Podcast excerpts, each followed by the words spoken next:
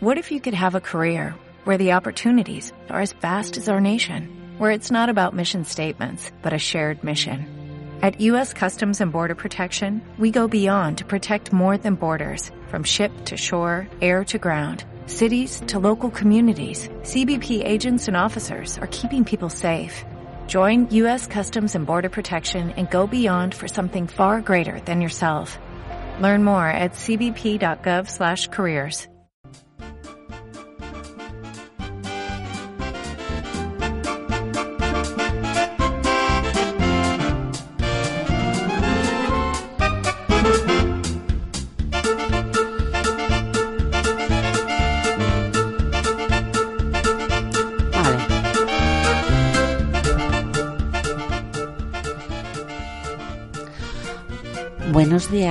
Si nos escuchas por la mañana, buenas tardes si lo haces por la tarde.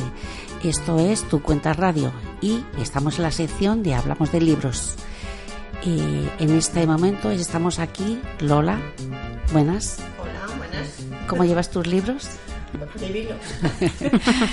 Y Araceli, compa. Hola. Bueno, pues vamos a hacer un programa un poco especial, no tenemos invitados.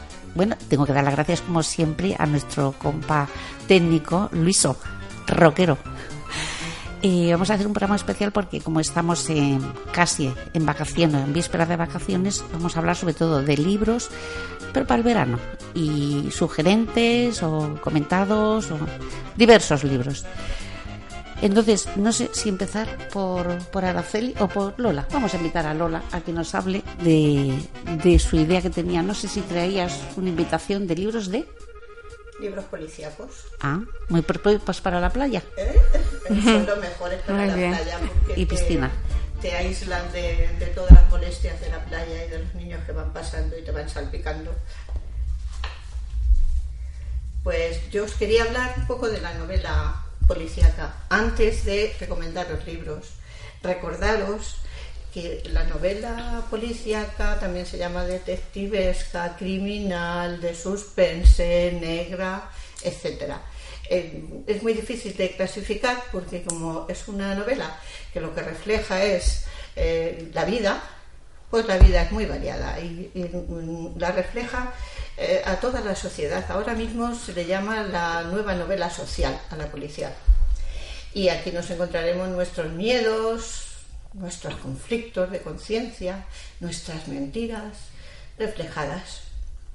Tiene unos elementos muy característicos, como son pues que tiene que haber por lo menos, por lo menos, un crimen, si no es una novela policíaca un poco pobre, si no matan a nadie. Eh, una víctima y un investigador, que suele ser lo más interesante de la novela, el investigador. El investigador siempre tiene eh, tres elementos cuando, cuando busca un sospechoso. Eh, intenta ver qué motivos ha tenido, qué medios y qué oportunidad de cometer el crimen. Y antiguamente para averiguar todo eso se servían de las huellas dactilares, yo creo que a partir del 19, antes ni siquiera eso. Y ahora pues ya sabéis el ADN, las grabaciones de las cámaras que nos tienen muy controlados a todos los ciudadanos y el GPS, porque también se localiza a, a mucha gente. Entonces ha cambiado mucho la, los- la- la manera de investigar. Desde, desde Barba Azul, que para mí es el primer cuento que hay con intriga policial, os digo un fragmento para que veáis. Luego, agarrándola del pelo con una mano y levantando la otra con el cuchillo, se dispuso a cortarle la cabeza. Esto es un cuento para niños, Azul. Ese es el que me, me inició a mí en la lectura policíaca porque además de las víctimas, pues hay también una investigación y hay un suspense maravilloso cuando a la persona que han pillado infraganti y cree que va a morir, está esperando a ver si vienen a salvarla. A mí me pareció impresionante. Bueno, pues desde este cuento los métodos han cambiado muchísimo, porque ahora se han incorporado avances científicos y tecnológicos que hacen que en lugar de utilizar una lupa para investigar, pues tengas que utilizar un ordenador, un laboratorio, etcétera. Y además, mm, ahora se les exige a los investigadores una formación eh, en psicología, en técnicas y en muchas cosas sociales para desarrollar su trabajo. Los escenarios también han cambiado mucho, desde aquel Londres lleno de niebla, en el que te podría salir ya que el destripador de detrás de un rincón, hasta eh, aquellos Nueva York o Los Ángeles o Chicago que te podían salir un mafioso disparando a la metralleta, hasta ahora que lo que te puede salir es, desgraciadamente también, un mafioso, un terrorista, una, una corrupción en cada esquina, no solo política, ¿eh? no me refiero solo a los políticos, hay, mucha, hay corrupción en muchos niveles de la sociedad y todo eso lo reflejan las policíacas. Eh, la personalidad de los detectives también ha cambiado mucho, desde aquel Sherlock Holmes tan excéntrico, inteligente y pagado de sí mismo, a los actuales despistados eh, o muy metidos en, el psicoanálisis, ha habido, mucha, ha habido muchos cambios. De todas formas, Sherlock Holmes, para mí, es el personaje principal de todos los detectives que ha habido. Eh, de hecho, su autor, Arthur Conan Doyle, Arthur, voy a decirlo bien, Arthur Conan Doyle, no fue capaz de matarlo porque se le echó encima al público y le tuvo que resucitar en la siguiente novela. Y todavía vive, digamos, en Londres en, el 221 de la calle Baker Street. O sea que todavía se puede visitar su casa. Y eso es un personaje, yo creo que para los ingleses tan valioso como para nosotros el Quijote. Bueno, pero no vamos a hablar de toda esa literatura clásica, de, sino de lo que hay ahora, ahora en Europa.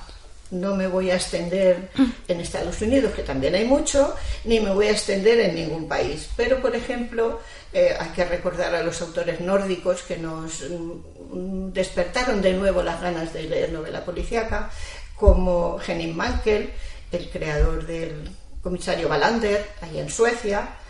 Y además Henning Mankell, además de escritor, ha sido un activista por los derechos humanos muy importante y quiero decir que es un valor añadido que le ha dado a su obra.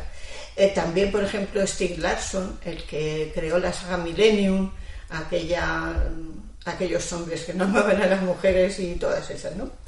O los irlandeses que son muy interesantes con eh, John Banville, que cuando escribe novela policíaca se cambia a un seudónimo que se llama Benjamin Black y habla de las eh, aventuras, digamos, de un médico forense, el doctor Kirke, y aprovecha para contar los desmanes de la Iglesia Católica eh, en, el siglo pasado, en el siglo XX, pues en aquellos orfanatos, aquellos conventos de recogidas, como decíamos aquí en España, en los que han hecho todo lo que les ha dado la gana eh, con el cuento de, que la Iglesia tenía la última palabra en todas las cosas. Bueno, ha luchado mucho contra la Iglesia este autor, John Banville. Otro también muy interesante es John Connolly, que es irlandés también, pero este vive a caballo entre Irlanda y, Estados Unidos, en el estado de Maine.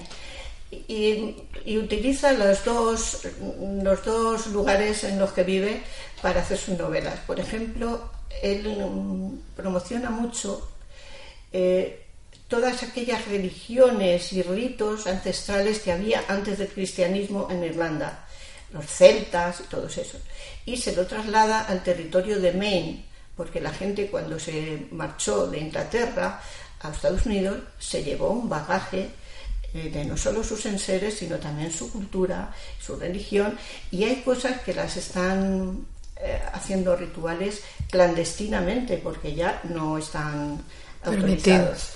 Es muy interesante. John Connolly además crea un personaje que se llama Charlie Parker, que tiene unos tintes un poco sobrenaturales, tiene percepción percibe el mal tal cual, como algo, como un ente visible. Y es muy interesante. Es un poquito inquietante, pero está muy bien. Eh, los franceses también están muy interesantes ahora, como por ejemplo la autora Fred Vargas, que yo siempre creí que era un hombre, pero es se llama Frederica y lo abrevia como Fred, y que luego Araceli creo que nos va a contar un poco sobre ella. Esta mujer empezó sus, su serie de novelas policíacas con La Tercera Virgen, y ahí mezcla em, no solo intrigas policíacas, sino mm, como buena medievalista que es, leyendas de la Edad Media de, Bretaña, de su Bretaña natal. Otro también muy famoso es Pierre Lemaitre, que es un, comisario parisino que tuvo un boom desde hace dos años y ya eh, es uno de los más leídos en Francia y aquí en España. Eh, su, su, trilogía más famosa se llama Camille, que es el nombre del comisario. Entre los italianos hay muchísimo también, porque desde Andrea Camilleri, el autor siciliano que, que llamó a su, a su protagonista de las novelas Montalbano en honor de Manuel Vázquez Montalbán, a Dona León, que tiene un comisario que está emparentado con la nobleza eh, veneciana, o a Luca D'Andrea, que el año pasado se llevó el premio, digamos, al, al, libro más leído del verano, que se llamó La sustancia del mal, que es un nombre muy interesante.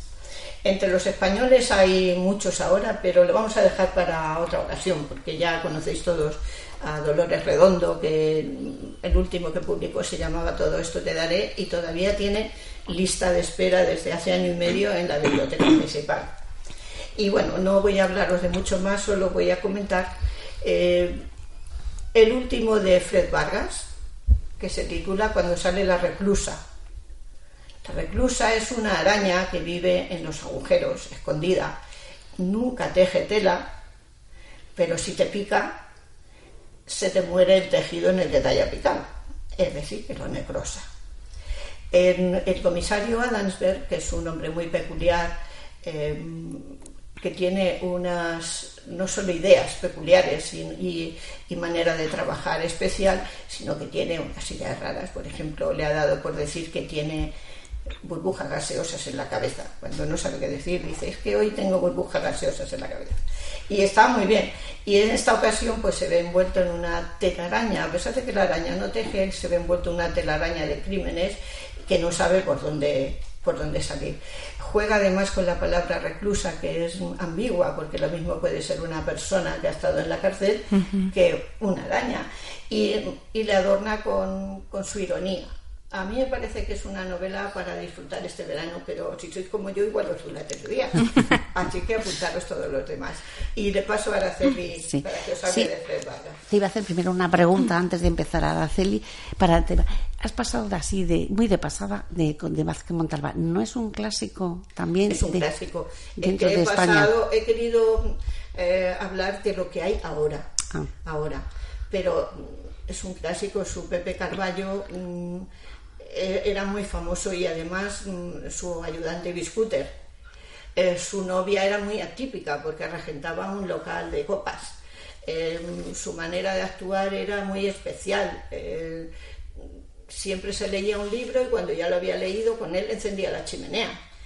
Mm, era un hombre que la gastronomía era una de sus aficiones más grandes. Era, digamos, Vázquez Montalbán para mí como, le hubiera gustado ser, pero no se atrevía. A mí me pareció muy... Pero es que de españoles habría que hablar aparte. Ah, Vale. Es que me parece que como has estado hablando de los clásicos y a nivel eh, casi pues internacional eh, todo esto, digo, internacional era conocido Claro, digo, habrá que poner por lo menos uno aunque luego le dedicáramos en otro momento a la policía española. Bueno, pues de paso, Araceli. Muy bien, pues vamos a hablar de Fred Vargas, porque eh, ha sido galardonada recientemente con el Premio Princesa de Asturias de las Letras 2018, un premio que va a recibir este otoño en Oviedo, aún no lo ha recibido. Eh, sin embargo, el jurado cuando le ha entregado el premio, eh, pues o ha decidido que ella sea una de las de las la ganadora, ha destacado em, el jurado que la obra de la autora francesa encarna la revitalización de un género como la novela de intriga. Y Fred Vargas siempre dice que prefiere que le digan que no escribe novela policíaca, sino le gusta más que le digan novela de intriga porque abarca como, como más, porque te lleva como a pensar más, ¿sí? Y el, el jurado ha dicho que Fred Vargas en su escritura combina la intriga, la acción, la reflexión con un ritmo que recuerda la musicalidad característica de la buena prosa en francés y que en sus novelas la historia surge como una metáfora de un presente desconcertante. Em, Vargas entiende a la sociedad como un misterioso y complejo ecosistema, porque ella, además de ser medievalista, es arquezoóloga. Em, describe a sus personajes con una carga cultural y una desbordante imaginación que abre en el lector un horizonte, horizontes literarios inéditos. En su escritura, en sus libros, hay un vaivén del tiempo, hay una revelación del mal, em, que conjugan en una sola arquitectura literaria con un fondo inquietante para goce del lector y siempre se resuelve con un desafío a la lógica. Siempre en su novela siempre lleva a pensar eh, más, a pensar al lector. Y ella misma define, ella dice que en sus novelas el lector tiene que haber aprendido algo, que, que Toda persona que lea sus novelas no puede empezar y acabar de la misma manera, que, sino que tuvo que haber avanzado algo. Eh, debiera, dice, saber algo más sobre sí mismo al terminarlas, pero de ningún modo quedar sumido en una depresión durante dos semanas, sino que ella lo deja en el punto de partida indemne, pero si todo ha ido bien, algo ha cambiado, algo tiene que transformarse en el lector que, lee sus novelas. Em, Alfred Vargas la, eh, dice que es una señora, es una mujer que se expresa con una lentitud de apariencia titubeante, fruto de una timidez y de una nebulosa que está muy presente en los personajes que aparecen en sus novelas. Ella prefiere eh, evitar las entrevistas y prefiere evitar el diálogo así cuerpo a cuerpo. Eh, cuando eh, acepta una entrevista, la acepta solamente si se sabe que va a estar segura, porque ella dice que muchas veces o que tiene a sus demonios íntimos sabiamente calculados, solo si se siente muy segura y, y dominante de sus demonios acepta una entrevista, porque dice que en muchas ocasiones, ella misma lo dice, me pregunta cosas a las que no sé responder y que entonces prefiere no, no, dar entrevistas. Em, ella decidió firmar, porque como Loli ah, dijo hace un rato, que se llama Frederica, ella decidió firmar eh, como Fred Vargas, imitando a su hermana Joel, em, que es una pintura, pintora perdón, eh, eh, francesa, conocida como Jo Vargas. Y ambos seudónimos hacen referencia al personaje de María Vargas interpretado por Ana Gardner en la película La Condesa Descalza. Em, eh, por ejemplo, a Fernando Sabater le preguntaron que, sobre, sobre sus escritores favoritos y ha dicho que él es un fiel devoto de Fred Vargas, que es una de las autoras más originales del policíaco comparable a los mejores de cualquier época dice que quien lee primero las novelas antes de publicarlas, antes de, salir eh, al mundo, es su hermana Jo o Joel. Entonces dice que es la primera lectora de sus novelas y las comenta de una manera muy, muy atractiva.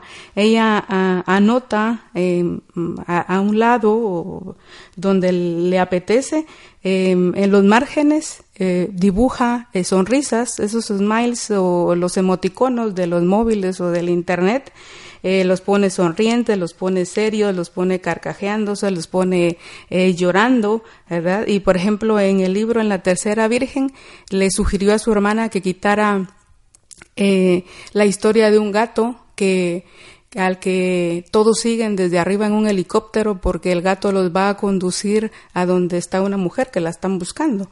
Y entonces dice que su hermana le dijo, quita eso porque eso no es creíble que ella no le hizo caso porque a ella le, le, le, era muy simpático ver como un montón de policías subidos en un helicóptero eh, eh, iban por las calles siguiendo a un gato que las, los iba a llevar a, descubrir seguramente algo muy intrigante.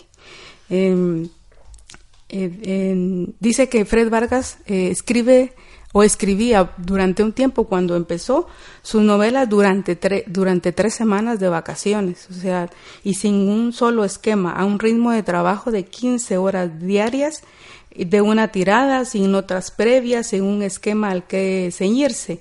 Dice ella que lo importante es identificar el mal cuando arranco una novela tengo unas pocas ideas, algunas situaciones, pero luego me dejo llevar.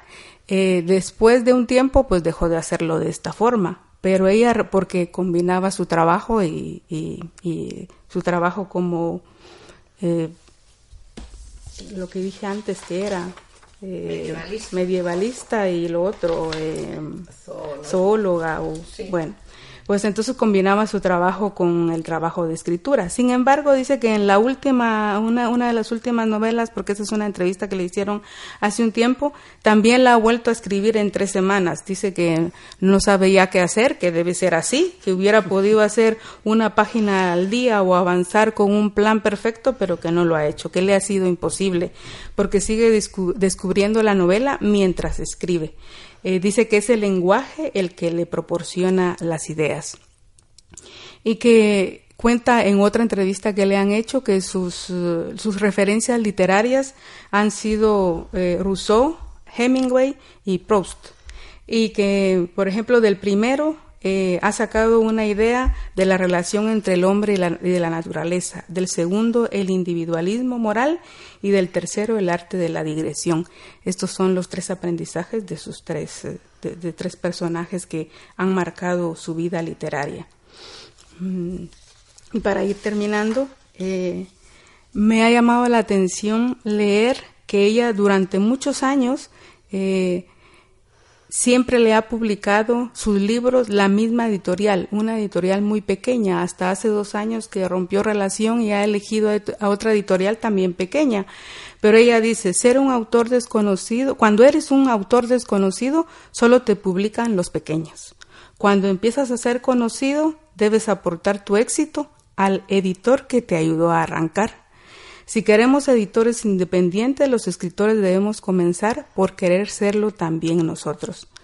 Em, dice que esta, esta editorial que le, que le publicaba eh, no habla de poner mi foto en grandes carteles ni de lanzar mi novela siguiente a base de una gran gira promocional. Saben que no tengo ningún deseo de ser reconocida por la calle, que no voy a programas de televisión ni de radio y que no pienso escribir una columna semanal en los diarios hablando de lo divino y lo humano. Solo quiero seguir escribiendo y preocupándome de lo que de verdad creo que vale la pena y o sea lo, refleja en su en su en su timidez en, en, su forma de ser no pero me ha llamado la atención lo fiel que ha sido durante muchos años en medio que dice que ha recibido muchas propuestas multimillonarias de grandes editoriales que quieren publicar sus libros. Ella siempre se ha mantenido fiel a quien le fue fiel en sus primeros inicios, hasta hace un poco, poco tiempo que ha elegido a otra editorial, pero también pequeña, que va acorde a sus principios y valores como escritora. Muy bien. lo... refleja mucho en sus novelas, en sus personajes, refleja su personalidad. Y son casi todos entrañables que te hacen sonreír. Y, y, siempre está un gato, un enorme gato que hay en la comisaría, que le llaman bola o algo así, y que su sitio preferido es la fotocopiadora y cada vez que tienen que hacer fotocopias tienen que quitarle el dos por lo menos.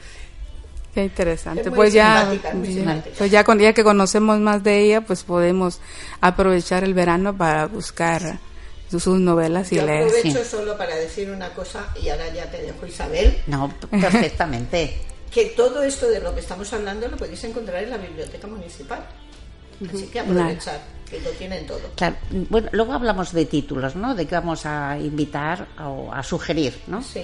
Yo voy a terminar entonces de hablar de un libro que a lo mejor también es un, es un poquito, bueno, un poquito bastante diferente. Como siempre, últimamente me estoy aficionando a lo de no ficción. Y entonces eh, he leído un libro, bueno, yo creo que este ya lo he leído como dos veces porque me gustó la primera vez, pero me quedó así como con muchas cositas, muchas sombras y lo he reco- recogido otra vez. Son Las sin sombrero. Es de Tania Bayó.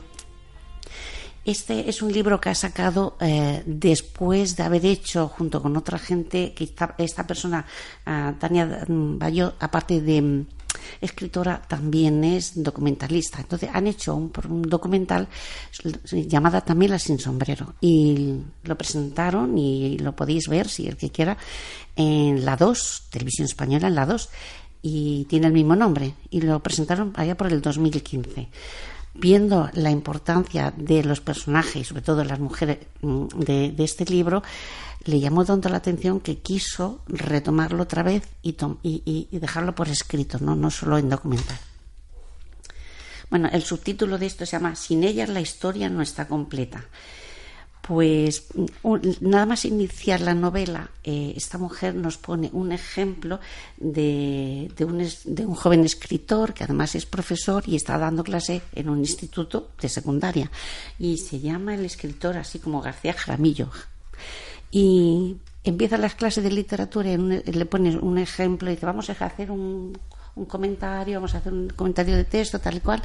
Y, y bueno, y luego ya lo, va- lo voy repasando. Y entonces cuando lo tenéis, lo tenéis preparado, y entonces, eh, según parece, pues el profesor se pasa por las mesas, ah, Paco, lo tienes y lo recojo y tal. Y a ti que te va, te va mm, yo qué sé, pues le llama a otro Javier, o, y todos los va recogiendo, cada uno de ellos le va recogiendo el trabajo. Cuando ya los tiene todos esos recogidos, se va a su mesa. Entonces se van quedando sorprendidas las chicas eh, que dice, profe, a nosotras no nos ha recogido. Y entonces dice, ¿y vosotras quiénes sois? Las chicas, las mujeres. Y entonces ahí es donde el hombre quería llegar diciendo, esta es, lo que quiero llegar a decir es que la historia, si no se cuenta con las mujeres, lo que estamos hablando es de puntos oscuros, puntos negros. Y es un poco para reflexionar de qué es lo que está pasando. Y eh, es un poco la historia de, de cómo va a ir el libro. Hablar de las mujeres, de las artistas, de culturalmente hablando, eh, de las que no se han hablado, que están eh, en el silencio, ¿no? Entonces, empieza haciendo en este libro una pequeña introducción de, dónde empieza el germen, el inicio de, la, de las mujeres, ¿no? Y entonces, en Europa y en Estados Unidos, en, la Primera Guerra Mundial, pues cuando se van todos los hombres a la guerra, pues mm, ocurre, y sobre todo luego cuando decir, la muerte iba viendo, entonces las, los trabajos que estaban haciendo los hombres se quedan sin. Entonces tienen que ocupar esos puestos, lo ocupan las mujeres. Y es un momento eh, muy especial para las mujeres porque se, se reconocen que son válidas, que se hacen independientes, que, que quieren ese puesto ya. Entonces, cuando vuelven los hombres de la guerra, pues quieren recuperar su puesto. Y entonces estas mujeres están diciendo que no están dispuestas a abandonar aquello o, que ya han reconocido que son capaces, ¿no? Es por ahí por donde dicen que en Europa es después de, la Primera Guerra Mundial cuando se empieza el primer germen de, la liberación un poco de la mujer o hablar de la mujer, ¿no? Un puesto de la mujer en la sociedad. Y, es, y en España es a partir del siglo, en el siglo XX, pero por, por los años 20, ¿no?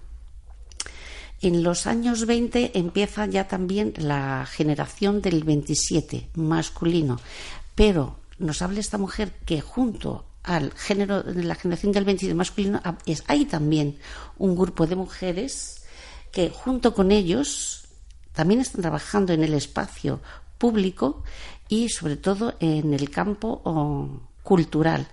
Y se considera esta mujeres muy vanguardistas eh, especialmente vanguardista y de hecho son las que aplauden la investigación, son las que aplauden las nuevas formas que van viniendo junto con, con los hombres, pero que ellas lo transforman también y coge más ese espacio para transformar un poquito ya la forma de vestir, la forma de esto, y, hacen también una, especie de protestas. Y de hecho hay una foto o un hecho que cuenta que pasando por la Puerta del Sol iba García Lorca, iba Dalí, iba Maruja Mayo y, y Marga Manso de mm, corriendo y se quitaron el sombrero. Y fue el escándalo en la Puerta del Sol, porque ¿dónde iba una mujer sin sombrero? ¿no? Y es una provocación, pero es una romper continuamente pues, los estereotipos. Y, hubo unas protestas por medio de las plumas más pensantes, mejor pensantes de en esa época, el masculina, ¿no? Mm, que dónde íbamos a parar, que la mujer, que, que el papel que teníamos era el de estar en casa y máxime cuando eh, lo tenía, había un movimiento que, cogía muy bien el papel de la mujer todavía casi de un patriarcado total. Después de la pérdida de Cuba había habido una depresión económica, política, social, de todo tipo, ¿no? Entonces, este movimiento de hombres lo que pedía es que la mujer era, su papel era ser buenas esposas y ser buenas madres porque necesitaban estos hijos que levantaran España de lo que había sucedido, ¿no? Es como regenerar, pero el papel lo tenía la mujer, ¿no? Es decir, hay un peso. Bueno, pues estas mujeres eh, tenían que luchar con esa losa tan fuerte, pero lo que no estaban dispuestas es a, ir para atrás. Lo que estaban recuperando y cogiendo lo querían defender a toda costa, ¿no? Entonces, mm, hay unos, algunos nombres muy importantes que, que, bueno, importantes, pero que no se han recuperado porque siguen estando un poco las olvidadas, ¿no? Pero que entre ellas, por ejemplo, está Margarita Manso, estaba uh, Marga mm, Gil Rosell, estaba Concha Méndez, que ya hablaré un pelín de ella, Maruja Mayo, que era una pintora al estilo, bueno, de surrealismo al estilo de Dalí, y de hecho eran, digamos, compañeros de estudio y tal y cual, y tiene una obra, esta Maruja Mayo, en el Reina Sofía, un, una que se llama La Verbena, y, y, si se ve, o si tiene ocasión de verla, aunque sea en internet, que es el estilo surrealista, de mucho colorido, pero mm, eh, quiere decir que, que había una fuerza detrás también vanguardista en el tema de las mujeres, pues estaba también Ángeles Santos, María Zambrano, María Teresa León, Rosa Chacel, Ernestina Campursí y Josefina de la Torre. Todas estas las va eh, un poco desarrollando en todo el libro y tienen cada una un historial de lo más eh, como decía, que te atrapa, que dices, con qué fuerza, con qué razón. Y por ejemplo, eh, me acuerdo una de que me ha llamado mucho la atención, Concha Méndez, nació en el 98, bueno, pues de la generación también del, del 27 más o menos. Es una. Ah, es una er, tiene su casa son 11 hermanos y ella es la mayor de 11 hermanos pero en su casa ella no podía estudiar y cada vez que su madre le cogía un libro o la castigaba o la regañaba y tal pero ella era de estas, tienen tesón y, siguió para adelante. Y entonces se fue a la universidad, pero un poco a escondidas. Entonces, cuando salía con las amigas, iba a la universidad. Claro, tenía hermanos y los hermanos se enteraron y se lo, y se lo dijeron a su madre. Cuando llegó, se enteró su madre y ella llegó a casa y estaba su madre hablando por teléfono. Y le dijo: Ven aquí. Se arrimó a ella y le dio tal golpe con el teléfono que le tuvieron que dar la cabeza. Pero aún así, Concha dijo que voy, que voy, que, voy, que sigo. Entonces era editora, era escritora, era mm, una mujer inquietante, eh, inquieta, mejor dicho, y sobre todo que cualquier cosa le es como esto cualquier cosa le parecía bien para lanzarse. Estuvo, por cierto, estuvo, eh, esto es anecdótico, pero a la vez como con quién estaba rodeado. Fue novia durante siete años de, del director Buñuel. Ah. Pero bueno, como los novios en esa época, pues parecía, estuvo siete años, pero estaba de novia una cosa. Y, y Buñuel tenía sus amigos en la residencia de estudiantes, ¿no? Y entonces eh, tenía como dos mundos distintos y paralelos a Muñoz le, salió un proyecto o se, eh, digamos, se buscó un poquito para poder salir de España y, le salió una iniciativa para irse a París. Pues dejó a su novia y, se, y se olvidó de su novia de, Madrid. Pero esta mujer, ¿qué pasa? Como no conocía a nadie de la, de la residencia porque no había tenido ocasión, sí fue ella misma se presentó, conoció a Lorca, conoció entonces a Dalí, entonces se hizo ya como del grupo. Cuando se cansó de vivir, que se le quedaba pequeño Madrid, se fue a Londres. Cuando se casó de Londres, vino a Madrid. Cuando se cansó, se fue a. Y fue. Quiere decir que era una mujer muy inquieta y, y trabajó mucho con toda esta generación del 27 de mujeres, ¿no? Solamente comentar una cosa que tampoco se le ha dado importancia y sí que tuvo en su momento. Bueno, fueron capaces de crear un, un ¿cómo se llama? Un club liceo femenino que se estaba dando en toda Europa. Entonces ellas fueron, este grupo de mujeres, fueron, y bueno, más gente que no se nombra aquí, capaces de crear ese club y entonces se pusieron a, para hacer debates, para hacer charlas, para hacer exposiciones de pintura, para hacer de todo. Inclusive invitaban también a hombres, lógicamente, ¿no? Y tuvimos la mala suerte de que luego vino la guerra, ese centro que está en la calle Huertas número 31 creo que es, la casa de las siete chimeneas, lo ocuparon los de la sección femenina, borraron todo signo, borraron toda huella, borraron toda la historia y aún hoy no se sabe nada de lo que fue. Entonces, lo que se está reclamando por parte de esta mujer y más gente es por lo menos que pongan una placa, que ahí ha habido una historia muy interesante, sobre todo de una vida cultural que, no. De hecho, una de las presidentas y una que estuvo era María Zambrano, que estaba también por esa por allí. hay una historia en este libro muy interesante. Mm, yo sé que es de. Eh, no sé, que como es de ensayo, pues no es lo mismo que una novela, pero lo escribe esta mujer de forma muy sencilla, te enamoras de, de, estas personas, de estas mujeres que son, que han sabido, mm, digamos, crear un germen también para las siguientes, como ellas querían. Dice, nosotros queremos, queremos crear ese germen para las futuras mujeres también, ¿no? Y, bueno, pues se intenta mm, despertar un poco la, el olvido que hay de estas mujeres porque una anécdota también, no sé, con esta vez termino, que cuenta es que cuando viene María Teresa León, viene a Madrid, después del exilio que estaba en Roma, pues nadie llega al aeropuerto a recibirla. Es decir, viene con su marido, que es Alberti, pero nadie pregunta por Rosa. María Teresa. Nadie pregunta por ella. Es, la olvidada, es, no, no existe, ¿no?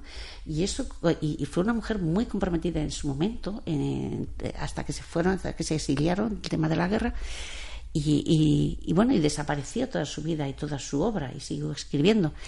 O, por ejemplo, Maruja Mayo, la pintora, cuando volvió del exilio, vino y tampoco nadie le preguntaba. Y nadie le dijo, ¿tú quién eres? ¿Qué se le ocurrió? Yo era amiga de Lorca y de Dalí. Y entonces ya se le acercan los micrófonos. y es que tú dices, ¿dónde estamos? ¿no? Es decir, las mujeres. Lo que tuvo que hacer para atraer la atención. es todavía, como dice, son puntos negros oscuros de la historia. Está la mitad contada, la otra está sin contar. Y bueno, a lo mejor no sé si me he pasado con. Es que me, me ha gustado mucho el libro. y, sí. y yo ya solamente decir del libro que mm, esta autora, como supongo yo en muchos libros, yo ya leo desde el principio hasta el final, hasta. Eh, desde la portada, quien hace la foto y quién.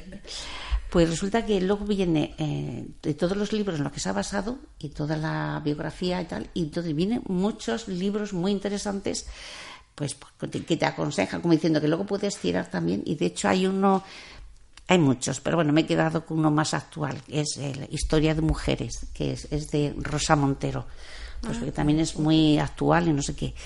Y, otra mujer que también escribió un libro muy interesante sobre las mujeres fue eh, Carmen Alborz, que fue Alborz, valenciana, que fue ministra de Cultura, con, no sé si fue con, no con Zapatero, no con, sería con González porque era hace tiempo. Bueno, y esa escribió un libro se llama Solas que también yo creo que me inició un poquito en la lectura así de ensayo y de mujeres porque también está muy ameno son muy recurrentes te da mucha información y sobre todo pues que te dicen cosas que, que al final te van llegando y te van un poco completando esa historia que no tienes que está también completa. Y bueno, pues hemos dicho que después de mm, vamos a ir hablando o más o menos hablando, no, aconsejando así libros que hemos leído o que vamos a leer o que nos ha apetecido y para este verano, ¿no? O, pues cuando nos vamos de vacaciones, ¿no? Nos vamos de vacaciones, ya sabéis que lo que hay que llevarse siempre es un libro. Un libro, sí. Porque si llueve es estupendo. Y si no, también, porque te, te pones a la sombra y con una cervecita al lado y un libro y eso es maravilloso. Genial. Incluso si no te vas a ningún sitio porque como la crisis no está para que la gente se vaya muy lejos, en tu terraza, en tu balcón, por la mañana si se está más fresco o por la tarde, depende de cómo te dé a ti el sol, y ya está, y no necesitas más. Un libro es un gran compañero. Claro. Y hasta, hasta te da sueño cuando es necesario. Eso es divino. También. Totalmente. Abrazado un libro, ¿verdad?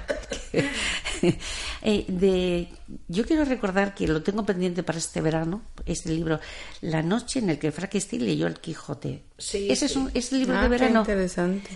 Es un libro para cualquier día del año, porque es un libro que habla de libros y habla sobre todo de curiosidades sobre los libros, sobre los escritores, sobre los editores y sobre los libros, así en general. Por ejemplo, eh, qué libro era el más perseguido por, eh, por el KGB. Es interesante. Yo lo recomiendo para los chavales a partir de 12 años o 13, lo pueden leer perfectamente porque habla de todos los libros clásicos conocidos y autores. Por ejemplo, El Señor de los Anillos, eh, pues Frankenstein, por ejemplo, eh, Harry Potter, etcétera, de, de Stevenson. Y habla, por ejemplo, de las dificultades que tuvieron para, para editarlos o alguna curiosidad. Y sobre todo son artículos muy cortos, muy amenos y muy entretenidos. Por ejemplo, eh, sabéis la leyenda esta que dice que, que Shakespeare no escribió sus obras, que se las escribió otro. Pues habla ahí del tema, no lo, no lo corrobora, porque la verdad es que cuando se habla de cosas de hace 500 o 400 años, pues es muy fácil elucubrar, ¿no? Claro, decir, decir a mí me todo". parece y tal, pero luego las pruebas es lo que hay que ver. Pero bueno, parece, ese tipo de cosas es interesante y sobre todo para los estudiantes es mucho más ameno que leerte un libro entero. Pues sí. ¿Tú tenías por aquí alguna cosa? Araceli? Pues a mí me han regalado las hijas del capitán de María Dueñas, pues Ah. lo leeré. También tengo pendiente o de terminar la librería que lo dejé y lo tengo que retomar y es precioso. Y las olvidadas. De momento tengo tres, caso. sí, esos tres de momento. Bueno, yo que a mí que no se me olvide el cuento de la criada, porque Ay, es sí, uno también. de los que más me han impactado de los que he leído este año. Eh, sobre todo, una cosa que me ha llamado la atención es que este año me han empezado a gustar libros que se han escrito hace 30 años y que entonces pasaron un poco desapercibidos y ahora eh, por el cine, la televisión, etcétera, los han resucitado, digamos. Y eh, resulta que hemos recuperado libros muy interesantes. Este de la criada habla de una supuesta sociedad totalitaria que eh, pone a las mujeres como meras reproductoras, las que están en edad de, las que no, pues son meras criadas, a no ser que tengan un estatus eh, por matrimonio que las haga estar eh, por encima de las demás, pero sin pinchar ni cortar, solo para figurar. Es un libro muy, muy, muy interesante, porque habla de, de la libertad. Mm, Hay, fíjate, hay mayor falta de libertad que te impidan hablar, que te impidan escribir, que te impidan comunicarte, es para mí es lo peor. Para la protagonista, la mayor emoción que tiene en el libro es eh, una vez que puede jugar a- al Scrabble. Fíjate, ya. Por ejemplo, ¿no? Sí, yo es un libro que también tengo pendiente y yo prefiero ver el libro y después la película o serie, pero ayer vi un anuncio, veo poca televisión, pero ayer vi un anuncio en Antena 3 me parece que un día de estos van a estrenar la serie de Sí. del cuento de la criada. Hay una película también de los años 80 que la verdad es que está muy bien también, es de Natasha Richardson, que la, era hermana de Emma Thompson. Y está muy bien, es del 85 me parece. Y la verdad es que supongo que la serie tendrá muchísimos más detalles, pero la película, a mí es, fui al revés, yo vi la película y me dieron ganas de leer el, libro. claro. Eh, lo normal es al revés, pero Sí. Pues yo, eh, de los libros que hemos estado leyendo eh, durante este curso en Girasol, pues había uno, hay uno que nos ha gustado, bueno, mm, nos ha gustado a la mayoría y además que es, parece ser una obra y es Las 24 horas de la vida de una mujer de Stefan Zweig. Sí, Y, aparte de cortito, es una de estas obras que dices, bueno, si no las lees en verano, en el otoño, en el invierno, como tú dices, cualquier día o cualquier época. Pero es una obra que, que Es precioso, que, sí, te atrapa su, su lectura. Sí. Yo lo que también iba, mm, si alguien quiere leer, también es verdad que yo sé que la biblioteca tiene sus libros de verano, por si tiene ahí, seguro que sí, tiene un listado hacer una selección. en verano. como sugerentes y que además lo tienen disponibles. Quiere decir que información o ideas para leer, pues yo creo que sí Siempre que tenemos. Son buscarle, eh, tener el acompañamiento de un libro cuando salgas por ahí, dejar un poquito el móvil y, coger el libro. Y además está muy fresquito en la biblioteca. Eso es interesante, ¿no? Sí, Porque sí. ahora mismo no estamos todavía teniendo verano. Sí, pero no. cuando venga nos vamos a enterar. Sí. Y la biblioteca de Ana María Matute tiene unos rincones muy, muy, muy chulos que hay que descubrirlos para aislarte y ponerte a leer. Sí, sí. Eh, Con muchísima luz, Sí. sobre todo, y, y ya te digo, y muy fresquitos. Pues yo creo que ya terminamos y nos vamos a despedir. Hemos dejamos la puerta abierta, pero nos vamos de vacaciones porque Girasol también se va y, y nos, nos llevamos los deberes de, de leer y luego ya en septiembre hablamos de lo que de lo que cada uno ha leído. Pues os invitamos lo mismo y si queréis pasaros en septiembre por Girasol estáis todos invitados. Pues feliz verano y felices, feliz encuentro con los libros durante el verano. Felices vacaciones. Pues felices vacaciones.